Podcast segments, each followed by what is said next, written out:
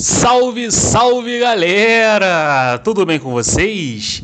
Aqui é o professor Fernando de Química, da segunda série do ensino médio normal. E nesse podcast vamos dar continuidade ao equilíbrio químico, falando do deslocamento de equilíbrio. Começando com o deslocamento de equilíbrio, a gente começa com o chamado princípio de Le Chatelier. Esse princípio diz que quando um sistema em equilíbrio for perturbado, a própria reação realizará um efeito para anular essa perturbação. Em linhas gerais, se você está sendo perturbado por alguém, você vai fazer um efeito para poder anular essa perturbação, seja de que forma for. Não estou incentivando violência, tá certo? Mas isso é para você compreender o que, que vai funcionar no deslocamento. Com isso, três variáveis vão alterar o equilíbrio de uma reação: concentração, temperatura e pressão. E sempre que um equilíbrio for perturbado, a própria reação vai trabalhar de uma forma contrária à perturbação para criar sim uma nova situação de equilíbrio. Então, se você está verificando ali que tem algum efeito ali, aconteceu alguma coisa, a própria reação vai fazer um efeito para poder anular essa perturbação. E lembrando que tem três variáveis que vão alterar o equilíbrio: concentração, temperatura e pressão. Bom, primeiro efeito é o efeito da concentração. Então, se a concentração de um, um participante, né, de um reagente ou produto ela for aumentada, vai ocorrer o deslocamento de equilíbrio no sentido contrário ao aumento. O que, é que isso quer dizer?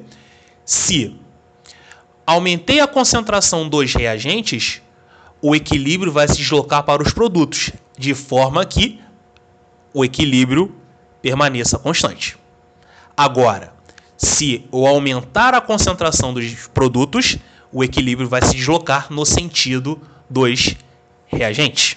Então vai ocorrer no sentido da própria formação, tá? Agora, se a concentração de alguém, seja de reagentes ou produtos, for diminuída, o equilíbrio vai ser deslocado no sentido de onde diminuiu. Ou seja, se, se diminuir a concentração de algum reagente, o equilíbrio vai se deslocar no próprio reagente. Agora, se diminuir a concentração de um produto, o equilíbrio vai tender a se deslocar em um produto. Ok? Então, se aumentei um lado, o outro vai ser favorecido. Se eu diminuir um lado, esse lado vai ser o deslocado. Agora, em relação à temperatura, a gente vai analisar também de acordo com o ΔH da reação. Então, o aumento da temperatura ela vai favorecer que as moléculas vão se chocar mais. Ou seja, né? Então, você vai favorecer o choque, né? E aí vai tender, né, um equilíbrio se deslocar para, no caso, o sentido endotérmico. Agora, se a gente diminui a temperatura, diminui a agitação, diminui os choques entre essas moléculas. Então, se diminui a temperatura, o equilíbrio vai se deslocar no sentido exotérmico. Então, primeira coisa, que se você está analisando temperaturas, você tem que analisar também o ΔH, a variação de entalpia. Então, por exemplo, se a gente tem uma variação de entalpia de menos 22 quilocalorias, então a gente está analisando que a reação ela é exotérmica, verificando pelos podcasts anteriores que a gente falou quando a reação ela é exotérmica, ΔH negativo. Reação endotérmica, ΔH positivo. Então, se eu estou aumentando a temperatura, ela vai favorecer o sentido endotérmico. Então, se a reação é exotérmica, ele vai favorecer o sentido contrário da reação, da reação direta. Então, se aumenta a temperatura, ele vai se deslocar para o sentido de uma reação endotérmica. Se diminui a temperatura, ele vai se deslocar no sentido exotérmico. Falando de pressão, a variação ela só vai verificar deslocamento de equilíbrio quando apresentam componentes gasosos. E aí a gente vai verificar se vai aumentar o choque ou se vai diminuir o choque.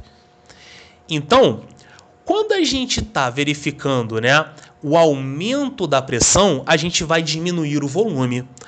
E aí, se eu estou aumentando a pressão, eu vou favorecer os choques entre essas moléculas.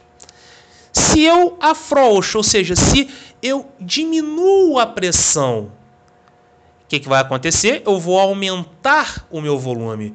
Com isso, eu não vou favorecer tanto os choques entre essas moléculas.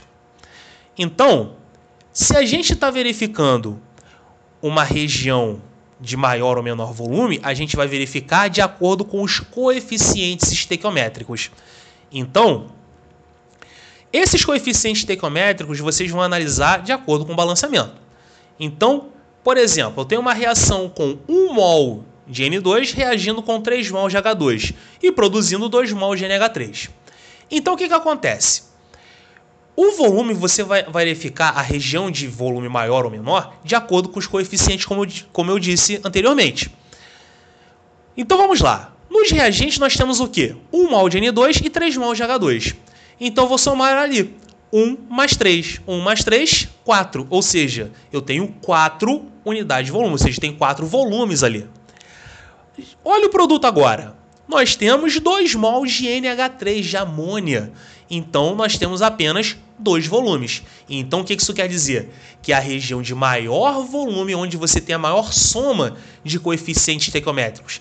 Então vai ser nesse caso, nesse exemplo, nos reagentes. E região de menor volume nos produtos, nesse exemplo. Então, se a gente aumenta a pressão, o equilíbrio vai se deslocar no sentido de menor volume. Já se a gente diminui a pressão, o equilíbrio vai se deslocar na região de maior volume. Então é pensar, aumentei a pressão, volume menor. Diminui a pressão, volume maior. Então lembrando que pressão e volume são grandezas inversamente proporcionais. Quando aumenta um, diminui o outro e vice-versa. Tudo bem? Então é isso, pessoal. Até o próximo podcast.